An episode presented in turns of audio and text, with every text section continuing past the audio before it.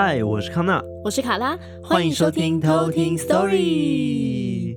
今天我们要讲的主题呢，是一个大家的童年回忆。是童年吗？等一下，搞不好听众 其实正在童年时期。哎、对，年龄的。我们的童年回忆，这个是一定大家应该都有听过或者是玩过。嗯，那就是笔仙、碟仙。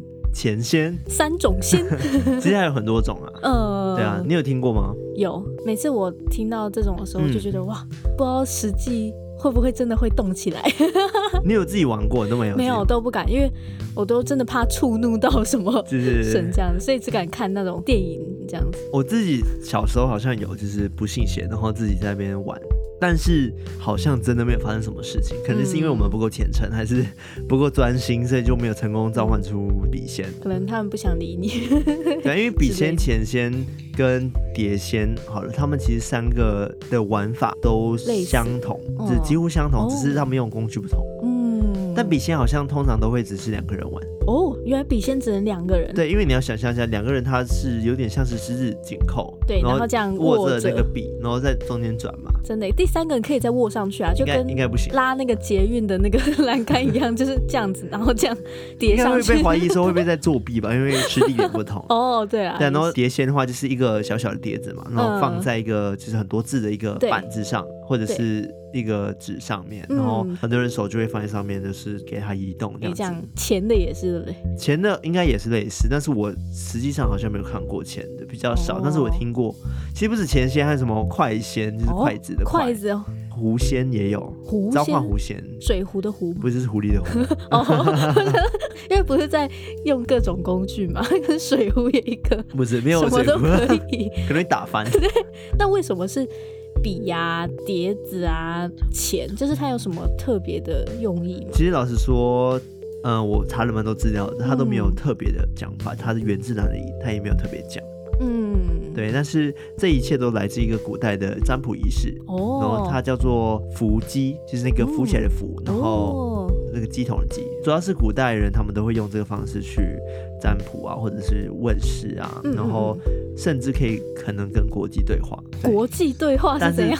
我也不知道，反正这个就是一个过去的一个是传闻哦，就很像那种古代会有人用龟壳去占卜，对，类似类似的一种行动方法。它就是拿一支像棍子，然后还有就是鞭子这样子的东西，然后在一个沙盘上面画，哦，沙盘上面对。哦，我刚刚听到伏击嘛，就想到那个。日本那个茶不是会立那个茶柱，我以为是那种，就是有，不是不是，有东西在上面浮，然后你看它怎么飞这样。不是不是，如果大家想要看伏击长怎样，大家可以到我们 IG 上面看，然后我有把照片贴在 IG 上面。嗯嗯嗯嗯嗯。好，那我今天要分享的故事呢，是来自于一个算是网友吧，嗯，应该说我们合作的对象。对。然后他本身外号就叫公园，就是那个 Park 那个公园。公园。然后他有一个粉砖叫做怪谈公园，怪谈公园。对。然后在里面都会分享一些真实的一些灵异故事，然后他都会把它打成文章，然后在里面分享。所以如果有喜欢听一些灵异的故事的话，看这些灵异故事的话，可以去他们的粉专，就是搜寻怪谈公园，就可以找到他们。嗯，那刚刚讲说喜欢看的话可以找他们，那喜欢听的话一定要找我们。没错，我们帮你念出来。对对，我们帮你念出来。那就是呃，我就来分享他的故事喽。好，那我们现在就开始偷听 story 喽。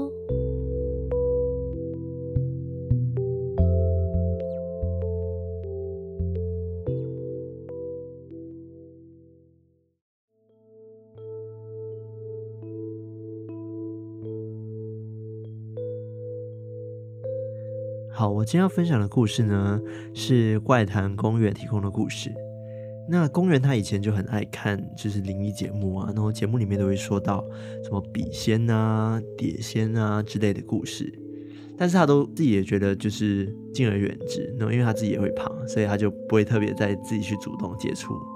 那这个故事呢，是在他高中时候发生的，因为他可能周边的朋友都会抽烟。嗯，然后他们都会三不五时啊，就会聚集到离学校不远的地方抽烟，然后打屁。嗯、不熟的人或者是不同学校的人，最后都会聚集在一起，然后变成朋友这样子。嗯，buddy buddy。对，因为都是好像都是男校，所以他们聊的都是什么妹子啊，什么老师啊，谁跟谁又在吵架啊，这种破事一堆。嗯，某一天呢，大家又在北车附近聚集抽烟了，大家就开开心心的打屁聊天。突然间有一个人插一句，就说：“哎、欸，你们有玩过碟仙吗？”他们就愣了一下，就讲说：“嗯，碟仙啊，玩过啊，但是没发生什么事情。”他就心想。没事情，应该只是因为你们都在乱画吧，所以才没发生什么事情。专业的啦，因为公园他本身有玩过哦，对，所以他知道说可能会真的召唤什么。嗯，然后就有人讲说，好啊，那就没有玩过嘛，那我们有机会来玩玩看啊。大家就纷纷就会附和。那一开始他们觉得只是玩笑，嗯、就没当一回事。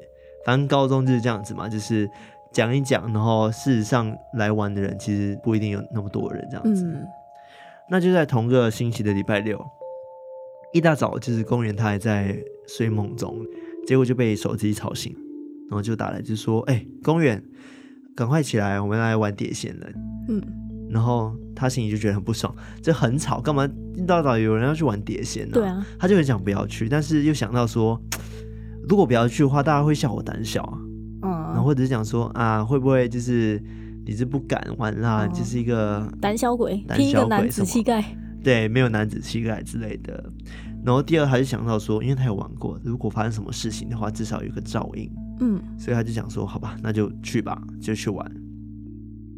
那到了现场之后呢，就是在一个他的朋友的家里，他就看到他们已经准备了道具，就是那个小碟子，然后还有一张就是满满的字的一张纸。就是上面有写说什么是或不是啊，有或没有啊，然后一大堆数字啊，英文字母，还有圈圈这样子。嗯，那圈圈的话就是本位，其实一开始就是起步的那个，对，没错，那就是本位。那他想说玩碟仙，应该大家都知道说他有一些禁忌是不能触碰的。他就是想，嗯，大家都应该知道禁忌是什么吧？那我就不用多跟他们讲。结果他后悔了，后面就发生一些事情。嗯。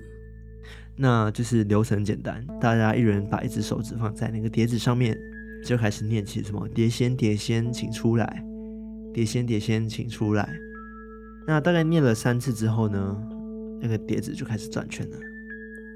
这时候大家就开始轮流问问题，就有人问说：“碟仙，碟仙，请问我这次考试会及格吗？” 就很就比较简单的问题，嗯、那手中的那个碟子就开始动，那就知道不，哦、就停留在不，全部人就开始抽泣就笑，因为他们也知道说手不能拿开，所以他们只能忍住就不笑这样子。然后后来问题是什么？碟仙碟仙，请问你目前有什么不开心的事吗？然后碟仙就遇到没有，嗯，就是有人就讲说好无聊哦，你们问的问题都好无聊，其实其中个白目，简称他小白好了。好。小白就问说：“啊，碟仙碟仙，你是女人吗？”然后碟仙停在是。啊，碟仙碟仙，你是美女吗？然后碟仙停在不是。然后小白就说：“哦，好失望哦。”嗯，就小白就讲了一些很白目的话。然后这时候小白问了一个禁忌，他说：“碟仙碟仙，请问你是怎么死的？你是被人杀死的吗？”这时候大家都瞪了小白一下。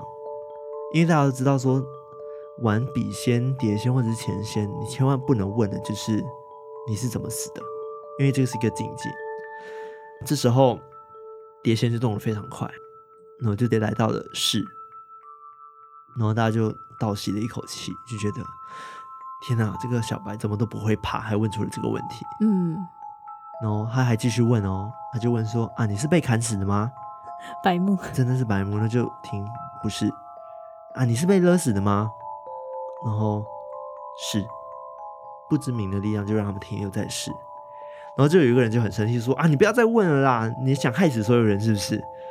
然后，但是小白他就是觉得自己很勇敢，然后连鬼都不怕、嗯、啊，又没什么差这样子，然后还继续问说：“啊，所以杀死你的是男人吗？”就是有点像中邪的，一直在问一些对啊追问下去。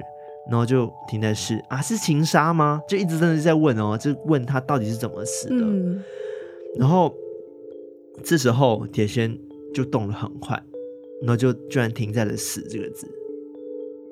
大家也不知道为什么会停在这个“死”字。然后就有人说啊，那我不想玩了啦，那赶快把碟仙请回去。然后他们就开始说，碟仙碟仙请归位，碟仙碟仙请归位。但是碟仙没有走的意思，就一直在原地一直转。那这时候大家都慌了，公务员他就开始想办法要怎么解决这件事情。然后他就说，呃，碟仙碟仙，请问刚刚那个人让你很生气吗？然后碟仙就回是。啊，那你会继续为难他吗？然后他就说是。后来就有个人问说：“啊，我们都知道是他冒犯了你，那你可以只为难他吗？” 然后碟仙停在不行，就是感觉碟仙是已经很生气了。嗯，公园有讲到说，他不知道当下大家表情是怎样，但是他能想象大家应该都很害怕，然后就一直想说，到底有什么办法可以解决这件事情？他就继续问碟仙说。啊，如果我们烧钱给你的话，那你可以放过我们吗？然后碟仙居然移到了一千这个字，嗯，然后他就问他说：“啊，是一人一千吗？”他说是。后来他们就成功的把碟仙请回去了。但是因为他们要念那个碟仙碟仙请回，但是原本是念三次，但是他们念了差不多到四五次以上，碟仙才真的不动。那后来他就问了一下有玩过碟仙经验的朋友，才知道说，因为他们当天五个人，所以才那么容易请回去，因为他们阳气比较足够一点点。嗯，但是比起可能是前仙啊，或者是刚刚讲的什么狐仙啊、快仙这些，碟仙相对起来是比较和善一点，因为排名有点像是这样子，就是先笔仙，然后碟仙、前仙，然后再快仙，所以碟仙是相对比较和善的。所以他们才成功的把碟仙请回去了。那后来他们就凑了五千块，然后就买了一些就是冥纸啊，弄了一些贡品，在他们家门口烧给了那一位请来的碟仙。那这时候小白就说了一句超白目的话，他说：“哼，真是一个贪财的鬼。”当时工人就讲说：“ 好，不想理他，我已经想跟他绝交了，因为他没想到这个人怎么可以。”白目成白目成这样，他想说其他人应该也很想跟他绝交。那回家之后，的确就开始发生一些事情。他们一共有五个人玩这个游戏，那其中三个人包含公园，他们回去就高烧不退，大概一两个礼拜。然后后来到庙里去处理之后，高烧才退了。那其中一个朋友出了车祸，但是他虽然现在还活着，但是他现在少了两颗门牙。嗯。听起来大家都算平安无事，但是有一位就是刚刚讲的小白，他就不一样了。他平常连厨房都不会进去，也不会去下厨，但是他竟然去当了厨房内场的员工，然后就开始下厨上班。重点是他也被热油烫到了脸，然后造成他就是脸破相毁容。嗯，他就是这样子，然后大家就叫他丑鬼。你还记得一开始他讲说什么贪鬼，然后什么的？那就是因为这样子，他就变成了一个不折不扣的丑鬼。后来公园还有去问小白身旁的人说：“哎，那小白现在还好吗？”他说不知道，因为小白现在他除了就是脸上有疤什么，然后平时偶尔会穿女装出门，不像原本会打哈去撩女生什么的，然后就觉得行为都变得很怪异。这就是我今天分享的故事。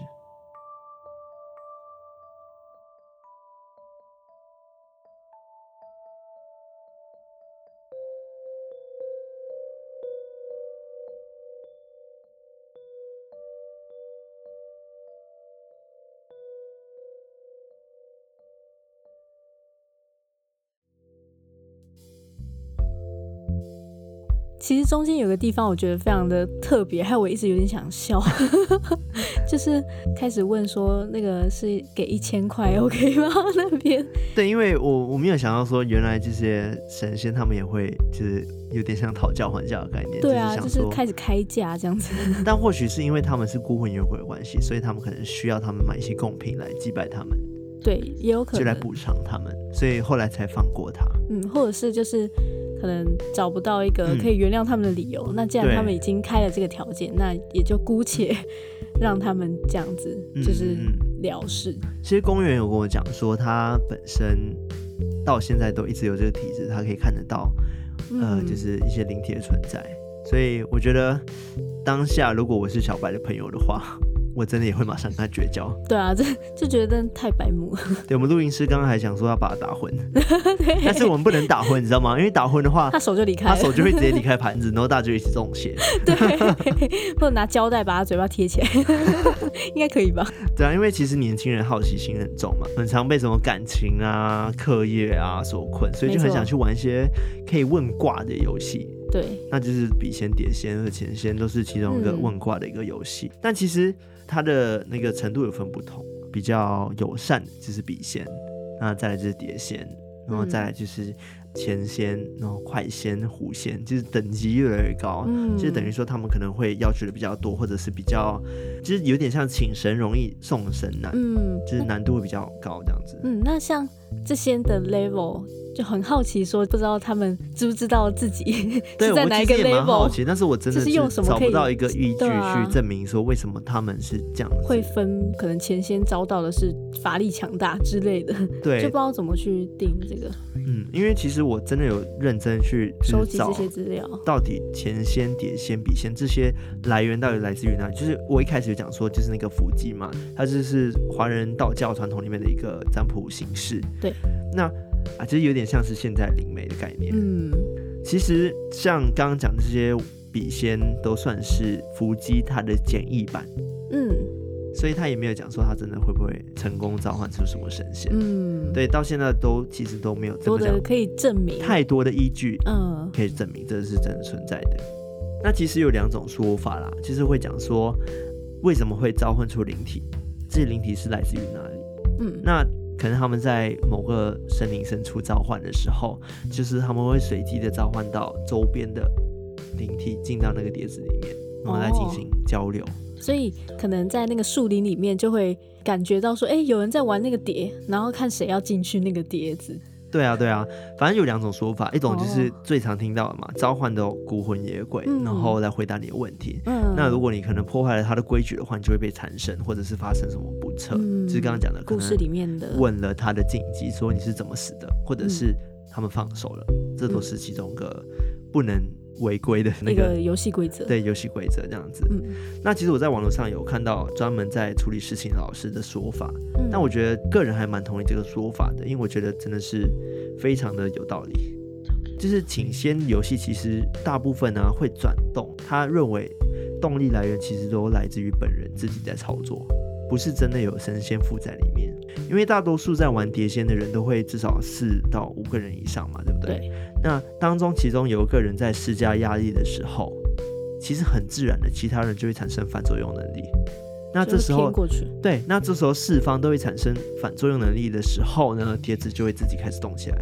嗯，不一定代表说一定有人在暗中搞鬼或者是恶作剧啦，因为我们都知道说请碟仙的时候都需要先念什么祝祷词嘛，碟仙碟仙请出来。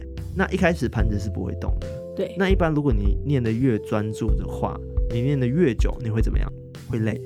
对。所以其中一方只要有一个人他的施力点不同的话，然后他就会被反作用能力，嗯，然后碟子就会开始动。哦。但是其实没有人刻意要去搞鬼哦。嗯，这只是一个很自然的。可能一个人比较累，然后用比较少力。物理的作用。对。然后再加上。一开始他们有人想说啊，为什么他会选字？那你要想一下，为什么我要玩碟仙？因为我们要问事嘛，对不对？对。而且我们问的问题哦，不是心里默念的，都是直接讲出来。对。所以大家都知道问题是什么，所以这比较牵扯到心理的部分了。其实当你念出来的时候，你的内心会不知不觉的就想要找到答案，嗯、对吧？不，不管是哪一个答案也好，其实你都想要找到答案。不管是问的人啊，还是听的人，听到这个问题之后，他们都很想知道答案到底是什么。对，这时候他们专注力就会放在那一堆的字上面。嗯、那有些人比较想知道答案，就会自我意识比较高一点；自我意识比较弱一点的人，或者心智比较弱一点的人，他就会被动的参与这个游戏，后续就会产生可能后面讲的发生运势比较不好啊，然后或者是被煞到啊什么的。嗯，那我等下后面再做解释。好。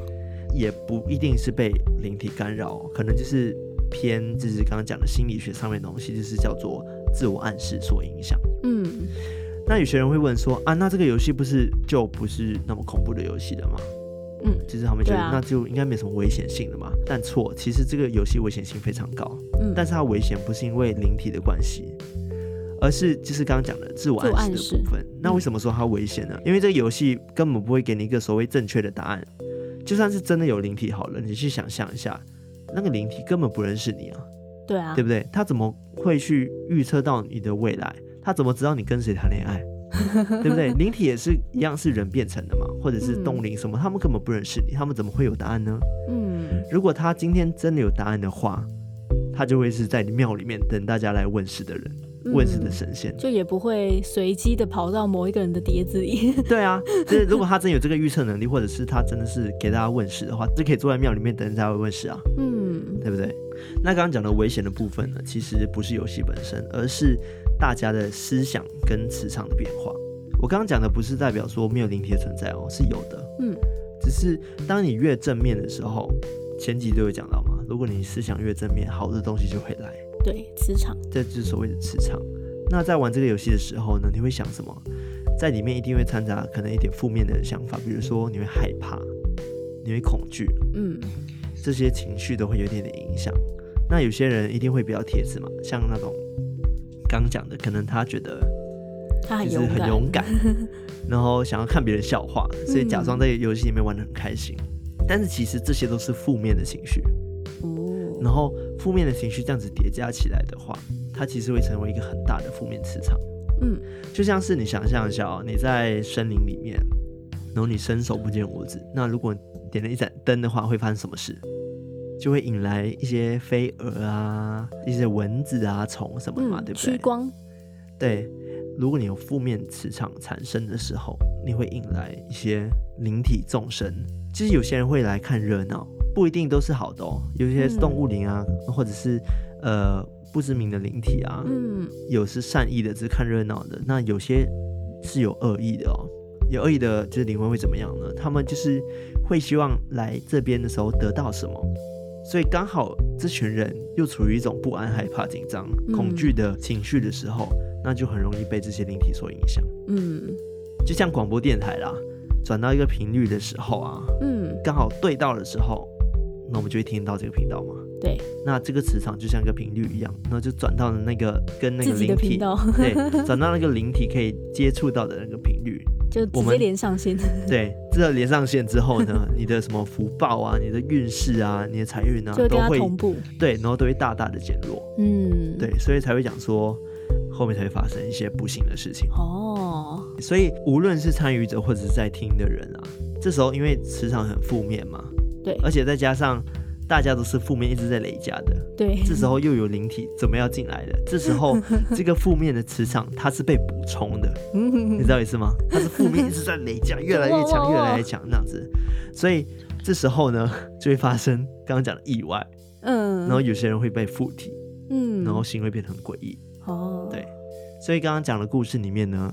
可能后面那位小白发生事情，也是有可能是因为这样子，就是性格转变的部分。对，或许不是那位碟仙直接的影响了他，而是因为当下他们的负面的情绪引来了，就是其他的灵体。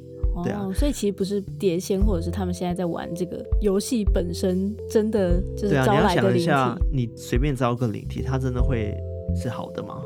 他真的能请到仙吗？神吗？应该很难吧？嗯，对啊，其实不太可能。对，那当然也有人质疑啊，说我以前有玩过啊，啊，我现在没事。嗯，那你想想，不是每次闯红灯的时候你都会被车撞吧？对不对？啊，不是你每次看看 A 片的时候都被你妈妈抓吧？对不对？这几率问题啊，什么时候中我们都不会知道了。哦，但就是有这个几率存在。对，所以我到现在都没有特别跟大家讲说这个玩法要怎么玩，因为我不希望大家真的去玩这个游戏。嗯，它还是有它的危险性存在的。对。对啊，所以就是比较不像是我们平常看到电影的那样，就是请到会请到一些神仙进来什么的。嗯，对，反而是刚刚这个老师讲的东西是我觉得最合理跟最能接受的。嗯，为什么还会觉得他的想法是正确的呢？因为在小时候，他为了要证明这一切，他有去盲测这件事情。嗯，那他做第一件事情就是呢，大家玩碟仙，但是把大家的眼睛都蒙起来。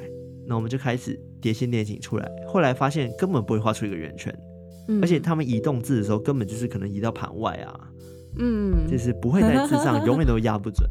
嗯，对啊，所以其实有可能就是刚刚讲的自我的意识，对，大家会去暗示、去驱使，对，自我的暗示，手的力量去，对，即使你没有那个意识哦，嗯、但是一点点的差错。你再用一点点力，可能就会推出去。对对啊，那刚好人家没有实力，一个心理作用。对，让我想到以前我们在大学时期社团活动、那个、活动的时候，有玩一个类似的游戏，但是它不是请神，它是有点像是大家围成一圈，然后我们就让新的干部站在里面，大家都把一只手放在他肩膀上，围成一个圈，然后一个人站在中间，然后我们的游戏规则是这样子，大家心里都要默念说。他要倒向谁？对，但我们事先就会先选好，说他要导向的人是谁。所以其实围的圈的那些人，除了那个干部，大家都知道说他应该要导向谁。对，所以这个道理有点像，然后每一次都几乎成功。对，你会发现吗？即使大家都觉得自己没在用力，然后那个干部真的就这样子倒在对的人身上。但这个道理其实就跟我刚刚讲的东西很像。没错，因为大家的一个自我意识就会默默的可能多吃一点力。然后就会正确的倒在那个人身上。嗯，对，因为有时候可能也是自己很希望说他可以导对方向，嗯、或者是一直导向我们想要去的地方，所以也会无意识的去施加一点力量。对，这些都有可能。没错，那大家其实也没有恶意哦，或者也没有恶作剧。对，我们就是没有意识的在做这件事情。对，很神奇。潜意识嘛，对不对？嗯、那其实老师还要提到一点，也是我每一集都会讲到的，思想就是我们人类最大的能量来源嘛。对。所以心善的人，你就会引来好的能量。嗯、那同样的，如果你是邪恶的人，那就引来坏的能量。嗯，那恐惧和不安呢，会引来失望和失败。嗯，那如果你有勇气跟毅力的话呢，就会成功和稳定。没错，心里要有光。对，没错，没错。所以，怎么样的思想会带给你怎么样的能量？那怎么样能量会给你怎么样的未来？嗯，所以我们真的要好好的去。培养一下我们自己的心灵的部分，让心灵强大一点，嗯。要保持正面思想。对，突然又好励志哦。对啊，很励志吗？我觉得这一集真的很励志。哇塞！对啊，保持心。有没有就是对你改变你对这些请仙游戏的一些印象？哦，真的有有改变一点。嗯，我之前也没有想到说这可能跟我们。集体意识这件事情有关，嗯，就是我们自己心里会去暗示我们想要去达到的一个答案，然后潜意识会去驱使我们做这件事情。我之前还没有想到过，嗯、只是想到说，可能就不一定是会不会就是真的有灵体，就反而是比较专注在这一块。因为我刚刚讲说就是两方的说法嘛，但我觉得这一方说法是最完整，然后最让我就是心服口服的。对，就是它其实兼顾到就是。嗯之前我们说科学跟民间信仰的两种的，不是说灵体没有存在，它是有的，只是因为它是透过这个负面的磁场而引进来的。对，有些人还是认为说真的就有灵体附在那上面，嗯，那他们就觉得自己没动啊，就是各方说法不一样。对，对啊，那我今天跟大家分享的就是关于就是请仙游戏的部分就到这里。嗯，对，就是我刚刚讲说我会在 IG 上面 po 华人。道教文化里面的那个占卜的形式叫做伏击，我会把照片放在上面，然后大家可以看一下字长怎样的。没错，大家也可以多多 follow 我们的 Instagram，我们的动态都会在上面。嗯，那如果你想跟我们聊聊天的话，也欢迎私讯我们，我们都会非常认真的跟你回答。对对，没错，我们现在目标是现在我们 IG 多少人？就一百零一百零多，好像一百零八吧？对啊，此时此刻啊。对，我希望下一集的时候就是对，希望这集播出的时候就九九九，对。三万只，这样可能来的不是不是一般的人，是灵体 又来了，就我们自己的心理暗示。对，但如果这样暗示就能增加追踪数，也蛮。然后你就会点开追踪人都是一些没有照片的人，哎、欸，好可怕，都是那个没有，就是黑白的那个头，黑白的头像，然后一对，然后很多，这样也蛮厉害的。对，因为不是听说就是我们在讲故事的时候，他们也会来听吗？嗯。对啊，对啊，不知道他们也有没有就是另外一个版本的 Instagram，可能我们在上面讨论度很高，不知道，自己想象。好了，那我们就今天先到这里，那我们下次再来偷听 story，拜拜。